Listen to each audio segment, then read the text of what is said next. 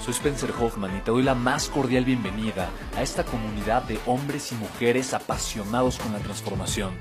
Y es que sabemos que así tiene que ser la vida, habiendo tantos con la mente confundida y plomo en el corazón, desperdiciando su potencial y dejando su vida para después, para nunca. Sabemos que tenemos que hacer algo y es por eso que estamos comprometidos a cambiar las cosas. No somos uno más del montón y pasamos desapercibidos. No le hacemos caso al miedo, ni huimos del dolor de pagar el precio. Y sobre todo, no cargamos con el pasado ni con el arrepentimiento porque vivimos en el presente. Creemos en la grandeza y la creamos. Creemos en quienes lideran con su inteligencia y su pasión y en quienes construyen un imperio con su potencial a pesar de venir de la nada. Aquellos que podemos llamar imprescindibles porque sabemos que ser uno de ellos es cambiar al mundo y dedicar la única vida que tenemos a construir un legado. Bienvenido a tu podcast, Una vida, un legado. Es muy importante, es muy claro. A final de cuentas, lo único que tienes que hacer simplemente es pasar por estos tres niveles lo antes posible. Ahora, pregunta del millón. ¿Qué necesito desarrollar yo para que este proceso sea extraordinario, eficiente y veloz. Ay, pensé que no le iban a... Sí, muy bien, muy bien, muy bien. Regálense un fuerte aplauso. Muy bien, muy, bien. Y ahorita les voy a explicar por qué. Les voy a explicar por qué. ¿Cuál es la respuesta? Liderazgo. Ese es, ese es el punto. Si yo deseo tener todo lo necesario para poder recaudar capital, yo necesito ser un líder. Yo necesito desarrollar mis habilidades de liderazgo. Por dos razones muy importantes. La primera es muy aparente, la segunda no tanto. La primera, porque si yo quiero un equipo en mi empresa o en mi negocio que pueda vivir sin que yo esté y que pueda crecer de manera multiplicada, porque ahora el negocio va a recibir mucho capital y con ese capital va a crecer. Y ese capital implica que ahora van a, van a, venir personas nuevas que no conocen la cultura de la organización, que no conocen la cultura de la empresa, pero se van a afiliar a la empresa, a la organización. La empresa va a crecer. Entonces, si no hay liderazgo, a final de cuentas va a haber canibalismo. Y entonces los empleados van a ver que hay dinero y van a hacer todo. ¿Sí me explicó?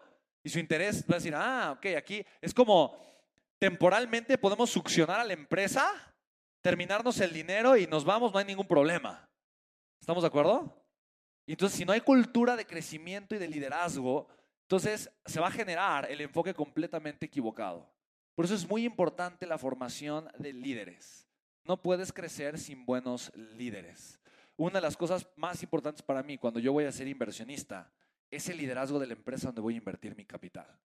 Para mí esa es de las cosas más importantes. No tanto quién es el dueño, quién es el líder del negocio, cómo es ese líder, qué hace, ¿Qué dice la gente de él? ¿Lo quiere, no lo quiere? ¿Por qué sí, por qué no? ¿Hace sentido esto? La segunda razón de por qué formar y crecer tu liderazgo es tan importante para recaudar capital es que el liderazgo es influencia, ¿no? Leadership is influence, nothing else, nothing more, ¿no? El liderazgo es influencia. Y si yo no soy una persona influyente, soy una persona sin credibilidad. Y si no tengo credibilidad, ¿quién me va a dar su capital? ¿Estamos de acuerdo? O muy pocas personas. Si yo crezco mi liderazgo, recaudar capital es exponencialmente más sencillo. Porque la gente quiere darle su dinero al líder. ¿Hace sentido? ¿Sí o no? Eso no es tan aparente, pero es muy importante que lo sepas. De tal forma que lo que te urge trabajar siempre, en los primeros tres niveles de la escalera de la riqueza, siempre, siempre, para crecer es tú que, tu liderazgo tu contexto y desarrollo personal y tu liderazgo. Ahora, una vez que trabajaste tu liderazgo, ojo, tu liderazgo nunca deja de crecer. O sea, siempre voy a estar construyendo mi liderazgo, siempre voy a estar creciendo como líder, siempre me voy a estar desarrollando para crecer mi liderazgo y pasar del nivel 1 al 2, del 2 al 3, del 3 al 4 y del 4 al 5. ¿Queda claro eso sí o no? Es un trabajo que nunca termina. O sea, nunca soy lo suficientemente buen líder. Nunca. Pero en el nivel 4 ya mi negocio tiene sistemas. ¿Cuál es la palabra? Sistemas. Ya mi negocio tiene solidez, ya tiene flujo, ya mi negocio ya, ya, o sea, ya probé que lo sé hacer. La pregunta del millón, ¿cuánto tiempo me tengo que tardar? ¿Cuánto tiempo es saludable? Y, no hay una respuesta correcta. No es cuestión de tiempo, es cuestión de madurez. ¿Queda claro? ¿De madurez de quién? Del negocio y del líder. ¿Hace sentido? O sea, no es un, no es un tema de tiempo. O sea, ahí sí estaría creando una creencia completamente falsa, ¿no? Ah, entonces tienen que pasar tantos días, tantas meses, tantas horas para que puedan. No, no es cuestión de tiempo, es cuestión de madurez, 100%. Si la persona eh, está trabajando con el equipo correcto, si hay madurez en la organización, en el líder, en el empresario, si están los sistemas bien establecidos, entonces puedo recaudar capital fácilmente y no hay ningún problema. ¿Hace sentido, sí o no? Bien. Siguiente punto. ¿Qué es lo que empiezo a hacer en el cuarto nivel de la riqueza? Utilizar el dinero de otras personas. En ese momento, mi crecimiento va de manera acelerada. Ahora, muy importante, un consejo que te doy yo.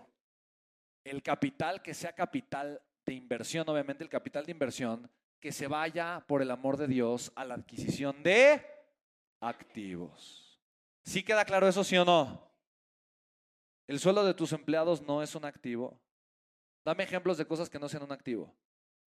Tu camioneta nueva no es un activo. Tu Tesla no es un activo. ¿Tienes un Tesla? Ah, lo vas a comprar, pero no con capital de tus inversionistas. No, no, no puedes, no puedes, no. Prohibido. Ah, tu, tu oficina nueva no es un activo. Cambiarte de oficina a una oficina increíble no es un activo. Un viaje con todo el equipo no es un activo. De, ¿Crecer qué edificio?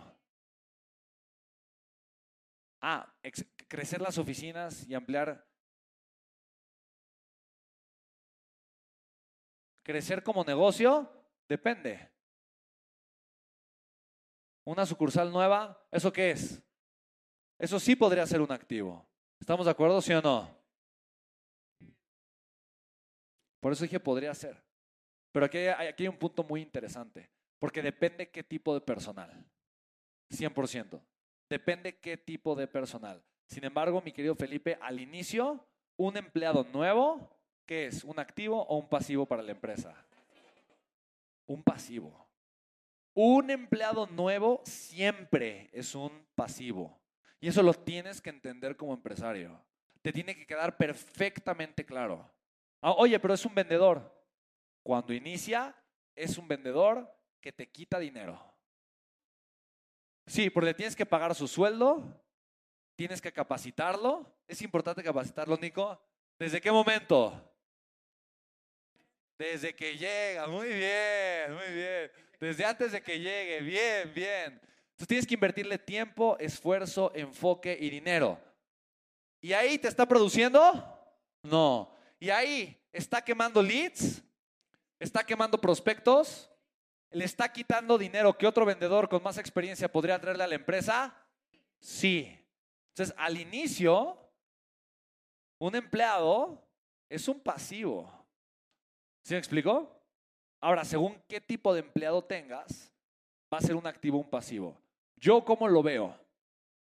Yo siempre prefiero que la contratación venga del flujo de efectivo rentable del negocio, ¿sí me explico? Y no de la recaudación de capital. Para mí eso es, para mí eso es ley. Cuando voy a recaudar capital, eso es uno de los acuerdos que yo hago con el empresario. Siempre, siempre. No, o sea, no puedes usar el capital de inversión para la contratación de personal. Ese tiene que venir del flujo de efectivo rentable del negocio. Oye, el negocio creció por la inyección de capital, generó más flujo de efectivo y con eso contratamos personal nuevo. Fantástico. Bien. Pero nunca del bolsillo del dinero del inversionista. ¿Queda claro, sí o no? ¿Queda claro por qué?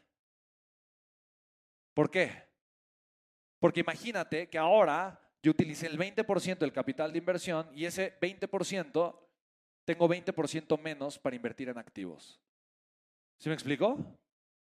¿Sí te hace sentido esto, sí o no? Entonces, cuando recaudo capital, yo tengo que tener muy en claro que el dinero ya está destinado y está destinado a traducirse lo más que se pueda a activos que van a ponerle dinero al negocio. ¿Hace sentido, sí o no?